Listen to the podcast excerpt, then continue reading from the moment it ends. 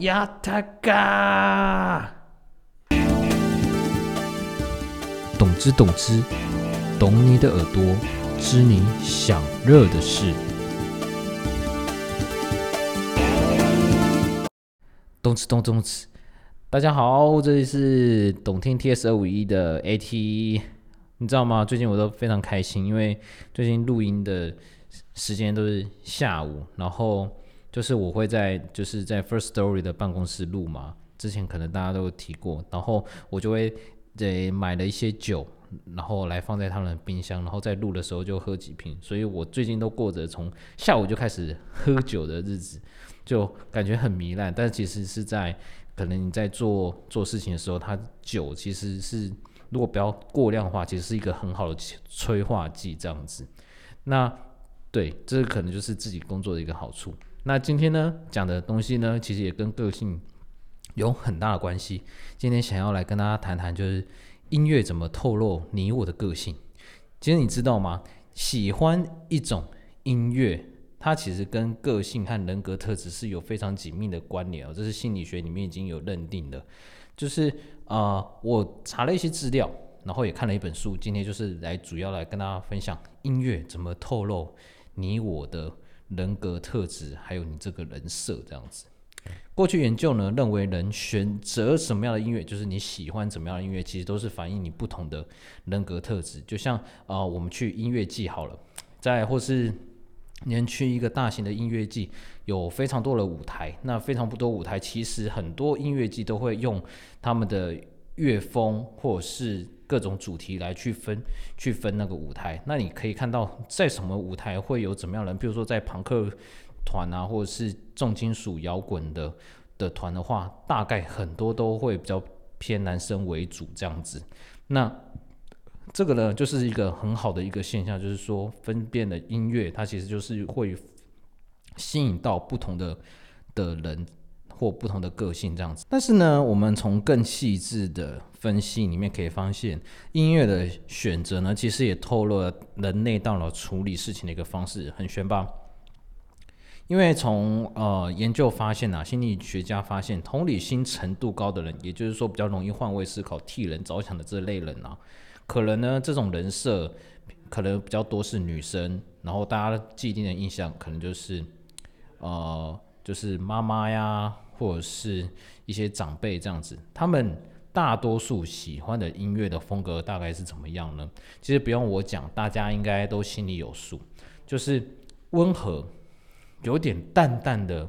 负面情绪，然后它的传递的情感是很深的那种抒情歌曲。那有其实说白了，就像现在我们很多的就是文青文青女生的民谣类的歌啊，RMB 啊，灵魂音乐。柔和的音乐、乡村音乐、民谣的这种这种音乐呢，其实就会很受这一群人的喜欢。这样子，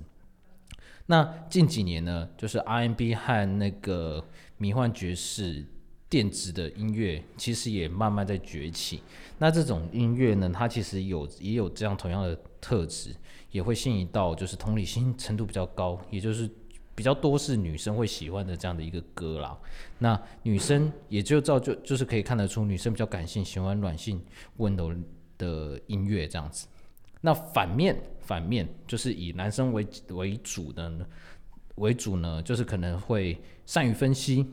然后系统化思考比较强，然后喜欢比较 strong，然后就是间接。引出就是个性中就是男孩子的这样一个形象的话，大家可能就大家都知道啊，就是朋克、重金属啊，然后英式摇滚这样的一个类型，节奏感强，然后情绪高昂，这样热血的一个感觉，其实就是比较适合，诶，应该不说适合，就是男生会喜欢这样的强烈的音乐，其实它有一种舒压的一个一个作用，这样子。OK，那其实。它跟男女之间的这样的一个分类呢，那更深层的下一个就是，呃，不分男女的音乐品味呢。我最近看了一本书，叫我推荐大家可以去看，我可能在各大书店都可以找得到。那他我看的这个是《好音乐的科学二》，从古典旋律到摇滚诗篇，看美妙乐曲如何改变思维，疗愈人心。听起来很长，对不对？就很像一个就是一个七言绝句的一个感觉哦。那其实这一本书的作者呢，他叫哎，我没有找到，对不起，刚刚太落赛了。就是我刚刚看到了，我写在太不明显的地方了。他叫约翰·鲍威尔，鲍威尔哥啊，好不好？没有啦，他其实是英国人。那这个是就是翻译的一个著作，这样子。它其实有第一集，那第一集的话，它会比较偏向就是怎么欣赏音乐。那这几集的话，它会比较 focus 在怎么从音乐看到你心理层面的一些影响，这样子。那我觉得这这一篇我想分享给大家就是音乐如何造就你的品味。那举我例来讲，就是我 AT，我觉得我因为经营懂听的关系，所以我喜欢的也不能讲喜欢，我听的音乐其实非常多，我几乎都不排斥，就是可能很多粉丝会给我一些 feedback，就说，哎。那个你有听什么啊？有听什么？其实我大部分都会听，没听过了我会跟他们说，哎，你觉得哪里好听？我其实我其实会跟他们交流讨论这样子，所以我听的品味很多元。但是要说喜欢的话呢，我其实比较喜欢的是那种抒情摇滚跟民谣类的歌，还有嘻哈，很跳痛吧？这三个类型的的歌路其实就是根本是完全是岔开来的，你知道？就是三条各有不同的线。但是我觉得我最喜欢的就是它每一种乐风都会教你一种故事，你知道吗？一种乐风它其实就是代表当下的时代背景或者是他的情绪，所以他会选择用这样的乐风或是的方式去讲讲述一则故事，这样子。好了，讲完我自己呢，回到你自己的身上，你的音乐品乐的品味啊，就是我觉得就是像对心理学家来说啊。只要你列出你十首最爱的歌，其实呢，他们就能看出一个人是否外向，然后甚至呢，可以知道什么样的情况，他你来自什么背景，你的家庭可能，譬如说，哦，你可能家家可能是比较富裕的家庭，所以你可能会听这样的音乐，或者是你家可能是比较诶劳工阶层的，可能听的音乐就又不太一样。甚至年纪多大的等这些东西呢？心理学家都可以可以知道这样子，为什么呢？其实我觉得这个还蛮有趣的。我跟大家讲这个小 paper，其实。呃，会写什什么样的歌？其实大家都会说，哎，你跟我同年代，同年代的，因为你喜欢的那些列举的那些歌啊，最大印象就是落在你大概青少年到成人之间的一个交接阶段，就是十七到十八岁，甚至到二十出头，就大学这个阶段的时候的歌，你会最有印象。为什么呢？因为小时候的话，其实你听什么，其实你因为那时候还小，没有绝大的选择权，可是都是跟着。哥哥姐姐、家人啊，爸爸妈妈一起听歌，那那些歌不一定是属于你自己的品味。那我们真正建立品味的时候呢，是在我们就是国哎高中到大学，所以这时候会有所所谓的社团嘛，乐音社啊，或者是吉他社这些的兴起，你才会开始慢慢去抓你的品味，而。这个阶段为什么从二十出头之后又会开始又慢慢走下坡呢？那就是因为我们出过出社会工作了，那可能每个人的职位的工作的方向都不同，那你可能休闲娱乐的方式也会有所改变，听音乐的成的的更新的速度呢，也会就停留在十七十八岁到二十岁这之间这样子。所以从那首歌出来，或是那首歌。你喜欢的年纪，所以大部分都可以推敲出这个人的一个年龄这样子。所以你知道吗？你喜欢的音乐品味，它其实就是你一个人设的一个小档案。因为数十年来啊，学者们针对音乐品味还有那个情绪反应做了一些很多的研究。我这边看到了一个资料啊，就是根据最近的一次统计资料显示，就是目前地球上约七十亿人。他们因为这数量很庞大嘛，所以早期从事音乐品味研究的学者呢，为了让事情进行的更简单一些，他就会将有点像我前面一开始讲的，就是针对柔性和硬性这方面去把人类做分类。可是他的分类这现在又不太一样，他怎么帮帮人分类呢？他就是用人格的类型简化成两种。其实蛮资本主义的啦，就是分为上流社会跟中下阶层听的音乐，用这两个去分，并然后他甚至会帮这些音乐归档成高层次和低层次这样子。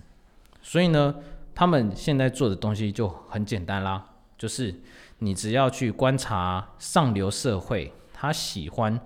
什么样的音乐，他们就会把他的那些曲风评断为高层次音乐，而剩下的呢，就是中下阶层民众会比较喜欢听的这样子。然后这边看到我们诶，回到一九九年代初期，心理学家借由这样的方式去归类音乐之后呢，他们慢慢的归类出五种客观的评量的五项。基本人格特质来去分类音乐，其方照诶就是分类了有五种，就是第一个是开放性、谨慎性、外向性、亲和力，还有神经质。听听起来你感觉好像似曾相识，对不对？它就是很艰深的心理学课本里面看到的。那它近近年来呢，他们又加入了第六种特质，就是谦逊。谦逊、谦卑这样的一个特质，用这六个特质呢，它其实就大概能说明一个人他对于音乐上面的一个呃想法这样子。那现在就要解读啦。我们现在听这六个六大特质：开放性、谨慎性、外向性、亲和力、神经质，还有谦逊，听起来就是很模糊的一个概念，对不对？那如果把它对应到乐曲乐风的话，大家可能会就比较。了解这样的概念到底是什么？那么哪种人哪种人会喜欢哪种类型呢？其中呢，这边有整理，我整理了一些内容，大家可以参考一下。就是喜欢那种嗯沉思复杂类的乐曲的人呢，他可能会是怎么样的音乐呢？他可能会会是一些比较古典，或是一些比较低沉的那种。诶，无人声的音音乐，它在开放性的这个特质上的得分会比较高。然后呢，呃，心理学家又发现，这些人呢都比较不擅长运动，然后对文字敏锐，他们的文字能力还比较好。然后在政治上的自由会比较偏向自由主义这样子。然后呢，就是像有些乐风比较激昂和叛逆类的乐风呢，它在开开放性也是得到。比较高的分数，所以这也可以判断，就是说，哎，我们现在所说的愤青啊，愤青，他可能也是属于这样的一个归类。可是呢，激昂和叛逆类的这方面的人呐，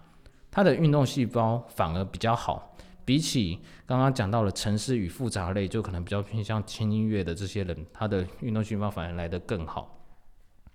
然后呢，就是像我们听到可能比较，哎，比较。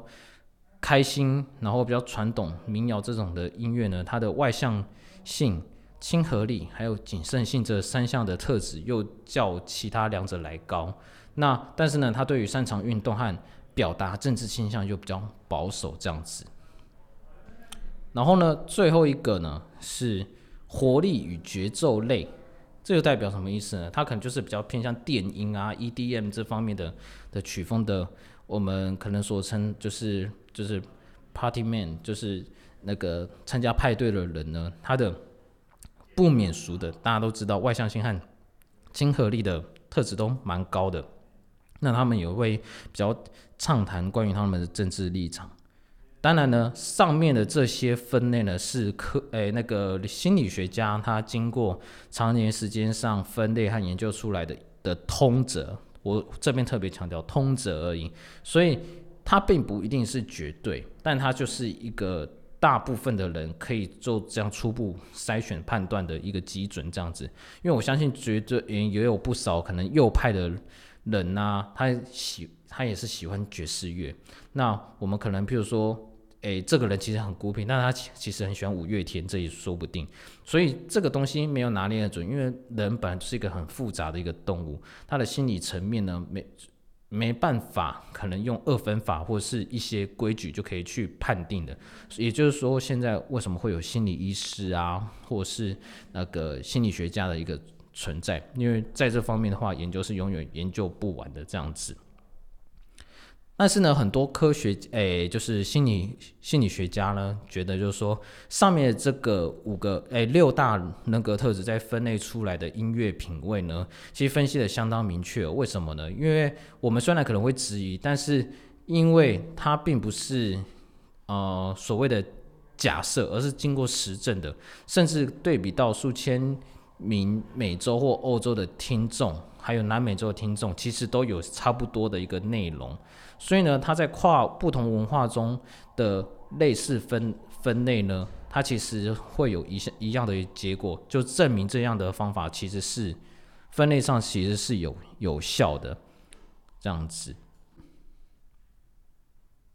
好，刚刚讲到就是我们用诶物理学家，不好意思，应该是说心理学家，我一直口误。心理学学家他只用六种的人格特质去分类音乐的类型，然后归纳出那些人大概长什么样子。或许你觉得可能太远了，对不对？我们今天来讲，现在来讲一些比较跟你我比较贴近的一些事情哦。还记得上三诶第三集的时候，我有提到，就说独立独立音乐跟主流音乐的。到底是谁对或是谁非吗？那结论大家可能都知道嘛，其实并没有绝对的好坏。那今天来讲，就是为什么会有这样的一个问题产生哦？就是物诶，心理学家他们有发现哦，青少年的焦虑啊，很多在刚刚讲到了十七、十八还有二十出头所听的音乐呢，他们会产生强烈而且非常忠实的一个情感。他就好像就是哦，他是那时候是他人生中唯一的依赖，所以我们可以看到，可能你你啊，我啊，或是你身边的朋友有这样的的一个现象，就是说，诶，他可能在听某某某首歌的时候，度过他某段什么时期，他只要听到这首歌，就会想到那时候，然后，所以他对于这个歌或这个歌手有非常高的一个崇拜度，这样子。但是呢，我们年过可能三十的人就知道，我还没啦，我才二十八，二十八而已。就是年轻的时候对音乐选择，其实不止受到乐曲本身的一个影响，它可能是就我刚刚讲到的人生的经历跟乐曲之间的一个结合这样子。所以呢，在你的后青春、后青春时期，然后到成年初期，会经历了很多人生的大事嘛。举翻例好了，我这边想到的是，嗯，你可能从那个，诶，你原本，比如说你原本在中南部好了，但是你考上了台北的大学，所以你要出场独立的职位，你就只身来到台北生活，或者是你这时候刚好交了第一任的男女朋友，然后初吻的时候，或者是，诶，你刚满。诶，十八岁了，然后你第一次喝酒喝到宿醉，这样种种的第一次的一个滋味，它对我们的人格的人设是非常强烈的。所以在这时候呢，有音乐的伴随，它往往都会有在你的心理成分会有更大的一个加分的一个效用，这样子。所以呢，这是而而且也也因为就是说，你在这个时候的人生呐，它是探讨自己人生各种好恶的一个片段，所以会有这样的上上述所说的一个结合。所以呢，呃，心理学家莫里斯那个莫里斯呢，他有提到，就是说，他认为我们对于各种事物的偏好呢，其实就是会在我们这个时候来做会。会会有一个定型啦。当然这些偏好就像我之前所说的，它并非无中生有，也没有绝对的对错，完全取决在你这个人他是不是适合和喜欢这样子。那大多数的人呢，一开始都是为了可能，比如说群众的压力，和死党们可能喜好某种。某种事情呢，而一起做出了选择，它 maybe 不是你最大最后也是最喜欢的选择，但是你为了因为人际关系会有这样的一个会有这样的一个服从，那我们借由这样的一个阶段，还有自己真正的喜好，你在之间的拉扯会逐渐摸清自己想要什么什么样的人，音乐的品味就也就是从这时候慢慢开始走向定型的一个阶段。那我自己个人呢，我分享我自己的看法，就是我觉得在十七、十八甚至到二十出头这样的一个年纪呢，只要当别人觉得不酷的东西，但是你觉得诶，他有某种态度，你和你这些朋友才会觉得这是酷的的一个东西，你懂我意思吗？就是譬如说，我们一旦认为，诶。就是这个乐团很酷，可是他现在没有很多人喜欢，他现在可能就是听众寥寥可数，你就会觉得自己哦，我非常有品味，我喜欢这乐团是我有先见之明这样子，所以他就是用这样的一个心理优越感呢，造成就是说你可能譬如说你现在喜欢这乐团，某一天他突然因为一首歌而开始。大受主流市场欢迎的话，它就是打破了你原本对于它的就是有种优越感的一个信从，所以很多人都会因此大受打击。听了有没有觉得很似曾相识？它就是你我身边可能会觉得独立音乐就是王道，那主流音乐可能并不在他们眼里的这些人，他们的成因很有可能就是这样子的。最后呢？我再分享一份一个报告的一个显示哦，就是其实你觉得酷不酷呢？它其实绝大多数的影响就来自你身边的朋友，所以很多独立乐团或者是一些行销，呃，就是偶像，像流行偶像的操作呢，针对十他的针对年纪呢，会从十二岁到十四岁的人作为主要的一个 TA，他会针对这些目标群众呢去。尝试把这些人推入他们的一个市场，因为为什么呢？因为那时候群众影响的的成分和影响力是最大的。他从这边开始成长的话，他只要抓住了十诶十二到十四岁的这方面的群众，他的延续性是可以累积到你十八岁甚至二十岁之后，有也就是可以确保他这段年。呃，这段时时间呢，它可以有这些的群众的一个观赏的的来源，这样子。好，大家今天今天的节目也差不多要尾声，我做一个小小的总结呢，就是音乐的品味呢，怎么说？其实很多呃，就是过去已经有呃心理学家他针对这方面有做出了六大。特质的人格设定，然后再分别套入到不同的音乐属性呢，来分来分分，就是说上层或下层的这样的一个音乐内容。那我觉得更贴切来说呢，音乐品味的回推呢，它其实比。所谓的星座来说，我觉得是更有趣，也是也更有话题性的一个分类法。所以呢，下次可能，譬如说你喜你看到，诶，譬如说你喜欢某个男生或女生，好了，你喜欢的对象，呃，我觉得问星座可能 maybe 太 low 了。下次你可以问问看他喜欢什么样的歌，然后你再去买这本书来看，或许你可以从中更了解他的喜好。会或许会对你在爱情上的一些路上会有一些不同的一个帮助，也说不定哦。OK，我是懂听 TS 二五一的 AT，今天的节目就到这边，我们下次见，拜拜。